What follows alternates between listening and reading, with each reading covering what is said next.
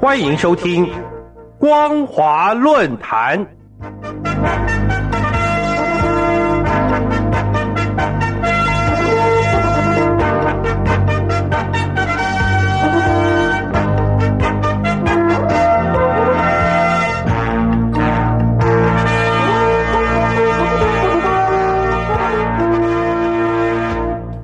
各位听众朋友好，欢迎收听今天的光华论坛，我是老谷。今天我们所要讨论的题目是后疫情中共推进中亚数字丝绸之路引起关注。二零一三年九月七号，习近平与中亚最大国哈萨克提出所谓的用创新的合作模式，共同建设丝绸之路经济带的说法以来。中亚地区就成为整体“一带一路”建设的关键区域，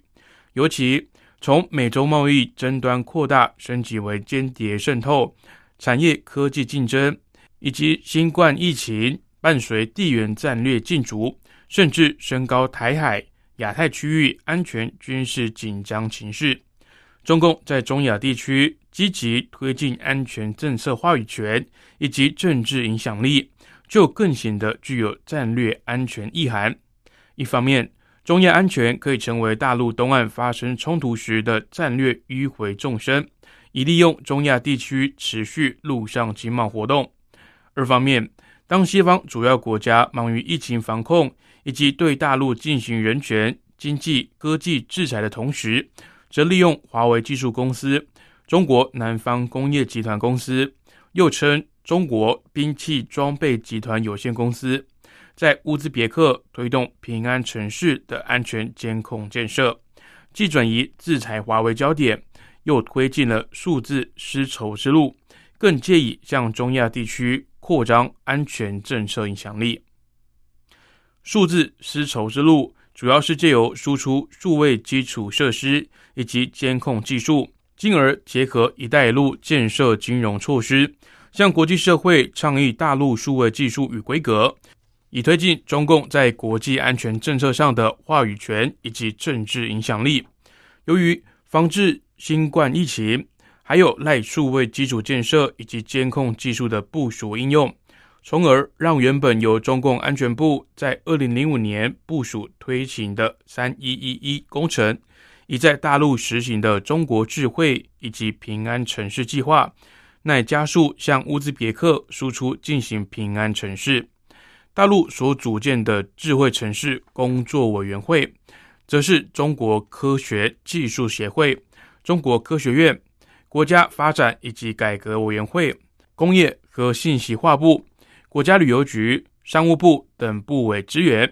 其中，中共中央军事委员会总参谋部测绘导航局、华为技术有限公司。北斗航太卫星应用集团等军工、军民融合等产业，则作为该委员会副理事长单位会员。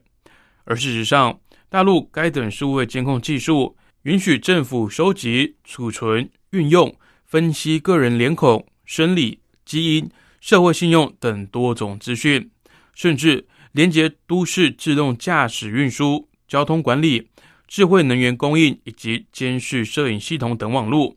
显然已经涉及侵犯人权的普世价值，助长当地政府更加专制独裁，强化镇压手段，从而被视为所谓的数位威权主义。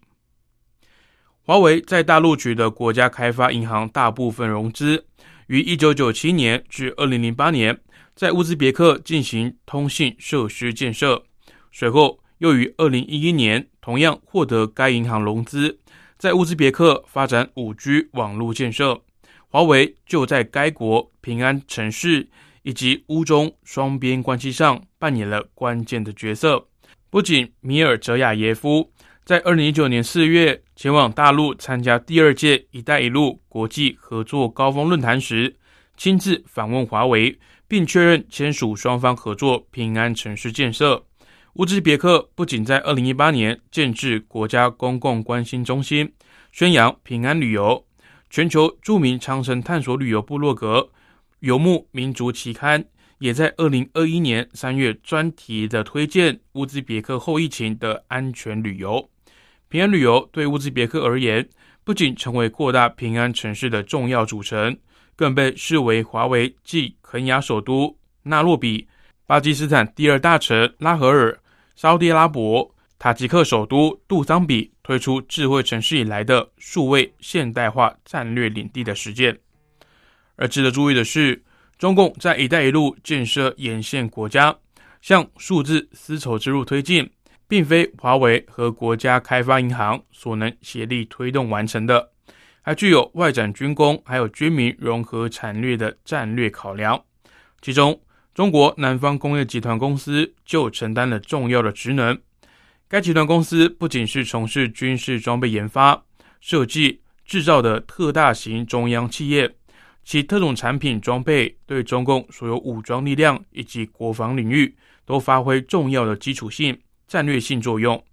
而今，虽然华为面临西方主要国家抵制或是制裁，却在“一带一路”建设沿线国家推进数字丝绸之路，甚至意图朝向永续发展前进。包括持续美和乌兹别克学生前往大陆交流参访华为，以及人力资源开发以及提供就业机会。特别是在后疫情阶段，中共如何摆脱口罩外交？疫苗外交的国际负面评价，华为输出数位主机追踪技术、红外线摄影机防治病毒扩散、重振当地国旅游产业，显然更容易博得国际社会的好感。在后疫情阶段，华为并未因为西方国家的制裁而退却，中共将持续借由华为推进数字丝绸之路，即使中共意在扩张地缘战略影响力。美国国家情报总监二零二一年四月最新发布的全球情绪二零四零报告中，就指出，崛起的中国侵略关键资源、权力还有地缘战略，却腐蚀国际组织的规范，挑战美国以及西方国家，形成了严重的国际冲突。中国没有试图建立新的世界秩序。而是着重于促进产业发展以及建立其发展目标的技术标准。许多政府都满足于利用广阔的中国市场，并获得它的好处，帮助国内监视以及安全系统，但很少有人愿意生活在由中国领导的国际秩序当中。好的，以上就是本节光华论坛的内容。我们所讨论的主题是。后疫情，中共推进中亚数字丝绸之路引起关注。感谢您的收听，我是老谷。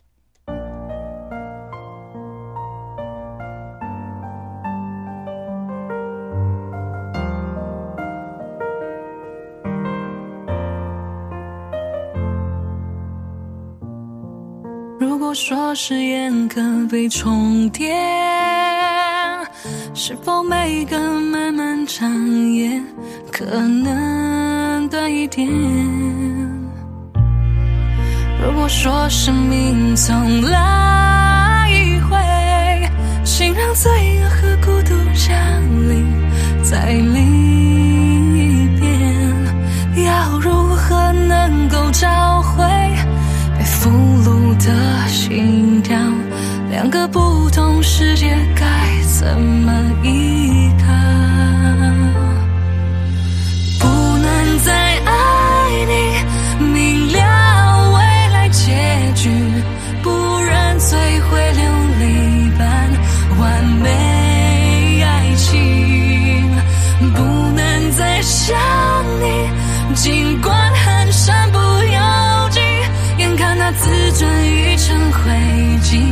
烬，灼伤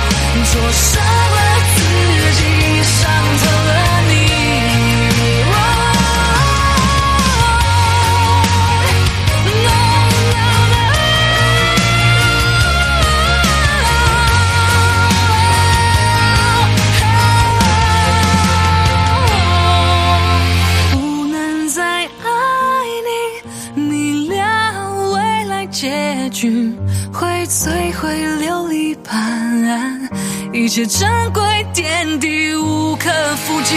不能再想你。尽管很身不由